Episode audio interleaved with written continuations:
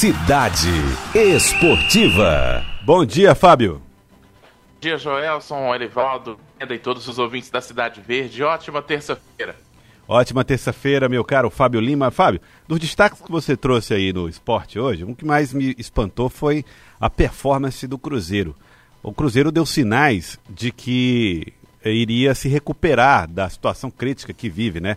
Ano passado foi rebaixado da Série A para a Série B do Campeonato Brasileiro. Começou bem o Campeonato Brasileiro da Série B, apesar de com seis pontos a menos em função de uma punição que sofreu da FIFA. Agora, Fábio, o time não ganha mais.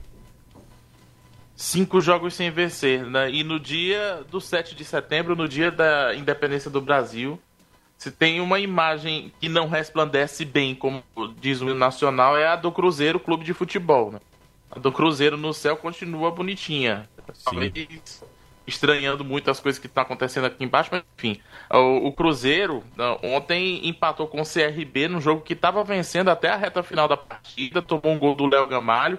O CRB que estava tentando entrar no G4 e eu estava até dando um desconto, Joelson, por conta dos é. seis pontos, né, que perdeu é, por conta de punição da FIFA.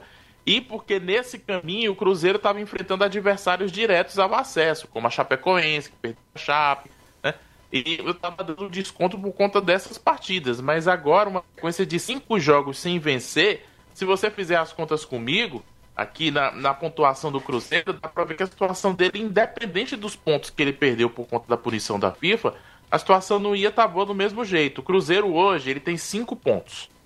Com oito jogos disputados. Ele certo. é o 16 colocado na Série Brasileira, com cinco pontos. O Figueirense é o primeiro na zona de rebaixamento, também com cinco pontos, mas um jogo a menos.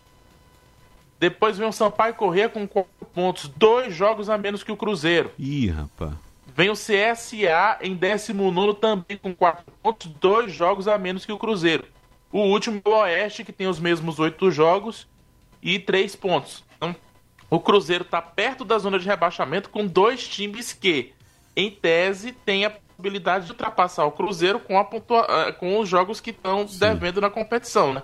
E se o Cruzeiro, a Fábio, mas o Cruzeiro perdeu seis pontos para a FIFA. O Cruzeiro era para estar em outra posição, porque logo no começo do campeonato ele tirou esse prejuízo, né, Fábio? Né, né Noelson? É, tá certo. Vamos lá. Então o Cruzeiro tem cinco pontos. Com seis, o Cruzeiro teria hoje 11 pontos do Campeonato Brasileiro. Com esses 11 pontos, ele não estaria ele estaria hoje na décima posição do campeonato. Décima, pois é, muito Nem complicado. Décimo. Meio de tabela, né? Pois, pois é, porque quem tá na frente é, ó, o Paraná tem 17, a Chape tem 16, a Ponte Preta tem 14 e o Cuiabá tem 14. Então a situação do Cruzeiro, que foi falada até, ah, não, muito, muito comentarista disse, ah, mas o Cruzeiro é favorito, é ao título, não é só subir, não. Eu acho que o Cruzeiro tem condição de subir se conseguir reverter essa situação. É começo de campeonato ainda.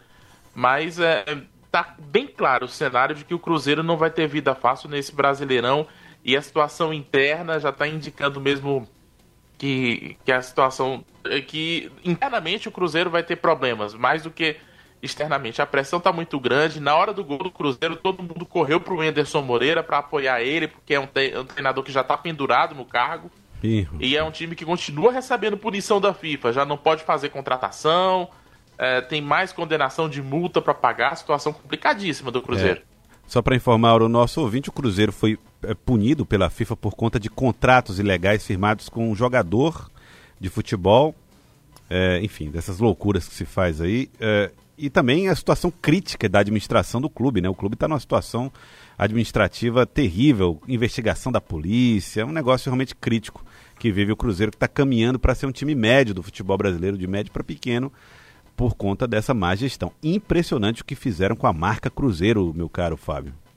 É, é e é a oitava rodada, vale a gente frisar, é a oitava rodada de 38. Uhum. Hum, é, ainda é um começo, mas já é Sim. um bom caminho andado para você observar. E uma sequência de cinco jogos sem vencer é muita coisa pesa. numa Série B do Brasileirão que é muito equilibrada, pesa muito demais. Bom, vamos falar um pouquinho do Brasileirão Feminino, porque o Cruzeiro, também do Brasileirão Feminino, tropeçou e tropeçou feíssimo pro Corinthians, Fábio.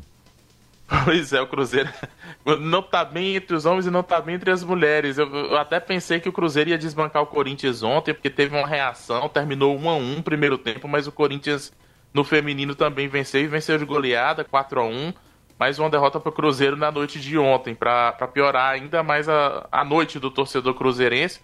Corinthians da Piauiense é a Adriana, que acabou não fazendo nenhum gol ontem, é, mas já está convocado. Acho que já conseguiu o principal objetivo dessa, dessa retomada do futebol, foi a convocação para a seleção brasileira. Na semana que vem, a Adriana se apresenta para a técnica Pia Sandhagen para uma temporada de treinos com a seleção feminina. No Brasileirão Feminino, o Santos está liderando, seguido pelo Corinthians, que está empatado em pontos, só perde no saldo de gols. Depois vem Palmeiras, vem Grêmio.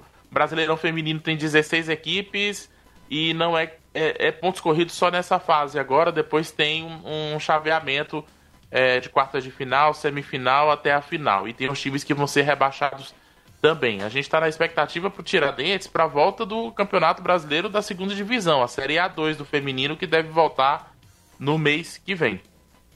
Certo, Fábio Lima. Liga das Nações, está chegando pertinho aqui do nosso prazo final. Nós temos aqui Liga das Nações, temos o futebol piauiense para falar. Fábio, fica a seu critério.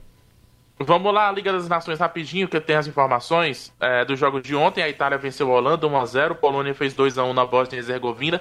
Destaque hoje para o jogo da Inglaterra com a Dinamarca, Olha às 15 para as 4 da tarde. Já está anotando aqui, Elivaldo Barbosa. Inglaterra, Inglaterra e Dinamarca. Ó, ó, jogão, hein? Ó, Inglaterra e Dinamarca, Bélgica e Islândia, Suécia e Portugal, França e Croácia. Todos esses jogos às 15 para as 4 da tarde alguns com transmissão na internet.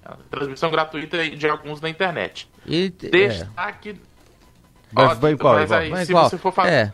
Inglaterra e Dinamarca. É. Inglaterra, né? Vamos de Inglaterra. Vamos de Inglaterra e Dinamarca. acho que é melhor, né? O Robozão vai jogar na Portugal hoje, não? O Cristiano Ronaldo joga. Ah. Ele é, sentiu uma disposição, desconforto muscular, não participou da última partida de Portugal ficou na, nas arquibancadas, sem máscara, foi chamada a atenção, a funcionária foi lá, botou moral no Cristiano Ronaldo para ele botar a máscara lá e seguir o protocolo bonitinho, foi flagrado nas câmeras fazendo isso.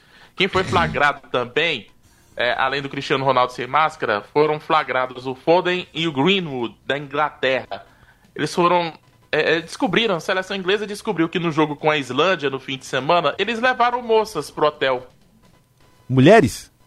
mulheres levaram moças pro hotel, né? É, para ficarem em, seus quartos. Não interessa hum. o que fizeram lá, é, é, jogadores e moças. O que interessa. Ser, né? é, é, pode ter, bater um papo, né? Tá aqui então. Mas... Foden e Greenwood, os homens que foram flagrados. Isso nos anos 80 era comum demais. Renato Gaúcho, ah, Romário. Fazer essa... parte da concentração, né?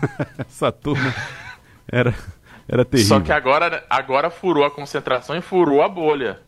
É, a bolha, é o problema, né? Que é o problema a central. Imprensa, a imprensa britânica está chamando os dois de irresponsáveis para baixo. As é, capas é dos verdade. jornais são, são terríveis assim com eles, com os dois que são jovens jogadores da seleção inglesa, mas quebraram o protocolo contra a Covid-19, né? E colocaram todo o resto do grupo em, em risco. risco sem até, dúvida nenhuma. Então, é, foram cortados, não vão viajar para esse jogo de hoje com a Dinamarca. E o Mbappé está cortado porque testou positivo na seleção francesa. Não vai seguir com a seleção da França para esse jogo de hoje com a Croácia. Tá aí outra, outra pedida boa e é a Bélgica, que tem lá o De Bruyne, a turma toda lá, o, o, o, aquele zagueirão lá, como é que chama? Ah, não gosto da Bélgica não, cara. Desde a Copa do Mundo, deixa eles lá. E traumatizou, foi? Aquele também, aquele é. que tem o cabelo assim bem... Poxa. Parece o Birubiru. Lukaku? Lukaku, não, Lukaku é o centroavante. Tá lá, né? é, Lukaku centroavante. Tem o, o De Bruyne, o, o zagueiro, rapaz, eu esqueci. O cara que é do Liverpool, não é da do Liverpool, é, exatamente. Enfrentou o Flamengo aqui, né? Isso. Enfim, agora, esqueci. Agora, é. O goleiro, é, goleiro é o nosso lá, o... Esqueci é o, também. É o, é, o, é o goleiro belga, é o... Sala, você tem a mesma característica não é possível, dele. Esquecemos de tudo, Elivaldo. Courtois? Courtois. Courtois. Courtois. Courtois, é. o goleiro. Goleiro do Real Madrid. O goleiro do Real Madrid vai lá defender a seleção da Bélgica. Bom, bons jogos, bons jogos, dá para assistir numa tarde interessante aí de futebol. Obrigado, Fábio, pela participação, hein? E hoje à noite tem Juventude e Confiança, Cuiabá e Figueirense pela Série B também do Brasileirão. Outras pedidas para o torcedor acompanhar. Um abraço, Fábio Lima. Um abraço para você. Voltamos amanhã falando de esporte.